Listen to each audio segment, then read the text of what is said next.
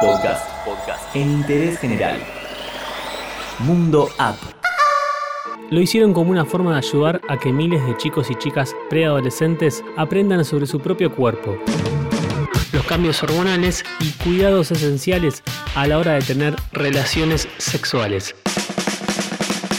Así nació Creci, la primera app de educación sexual integral. Te contamos en qué consiste y cómo surgió en interés general. El embarazo de dos compañeras fue el punto de partida de un grupo de alumnos del Colegio Mano Amiga Santa María del Pilar, en la provincia de Buenos Aires, quienes idearon una propuesta para hacer un aprendizaje mucho más didáctico y responsable. Por medio de una plataforma web crearon una aplicación llamada Creci, Crecer más Educación Sexual Integral, para uso individual o por docentes que dictan materias relacionadas con salud y adolescencia. Esta app no necesita conexión a internet para ser usada, tan solo hace falta descargarla en el dispositivo móvil de preferencia, celular, tablet o vía web en www.creci.com.ar barra app. Los estudiantes del instituto trabajaron en conjunto con sus docentes, Andrés Obregón, quien supervisó el contenido de la aplicación, y Gladys Cabral, que trabajó en el área tecnológica, y con el apoyo de la compañía argentina de software Intib, desde su primera versión en 2016.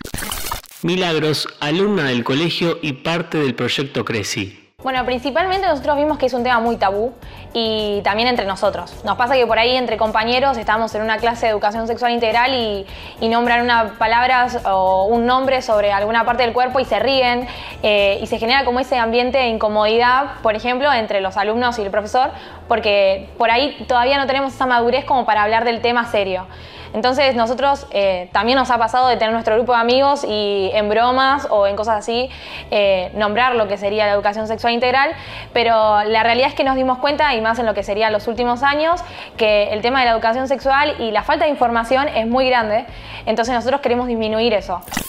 Obregón destaca el apoyo de las autoridades del colegio. Mano Amiga es una institución privada que pertenece a una fundación de la congregación religiosa Los Legionarios de Cristo. El docente asegura que no hubo ningún tipo de freno al proyecto, sino que, al contrario, siempre fue muy bien recibido y hasta incluso los mismos sacerdotes a veces comparten las publicaciones o los reconocimientos. Por medio de una trivia al estilo preguntados, con la interfaz similar de la ruleta, se abordan diferentes temáticas relacionados a la salud, diversidad, derecho juvenil y prevención. Hay alrededor de 300 preguntas para responder donde los participantes pondrán a prueba sus conocimientos. El cuestionario es realmente variado. Por ejemplo, ¿a qué edad hay que vacunarse contra la hepatitis B? ¿Cuáles son los síntomas de la primera etapa post contagio del HIV? ¿Cuáles son los tratamientos para la gonorrea?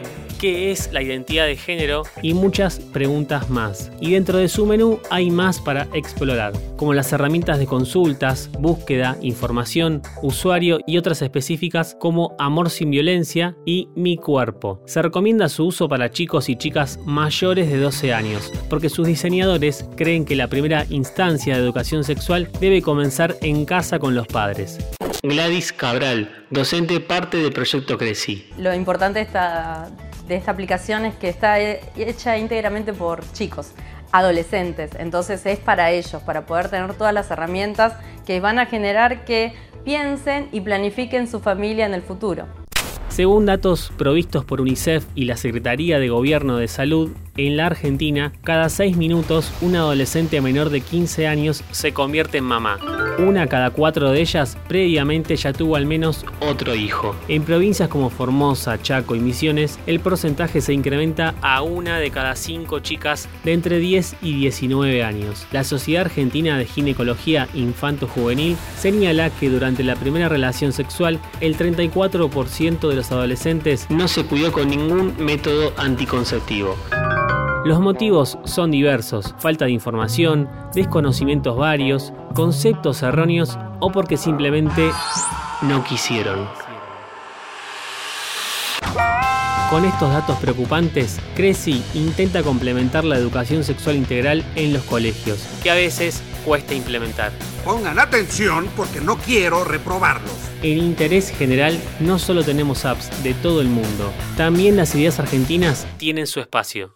Todo lo que querés saber está en interésgeneral.com.ar.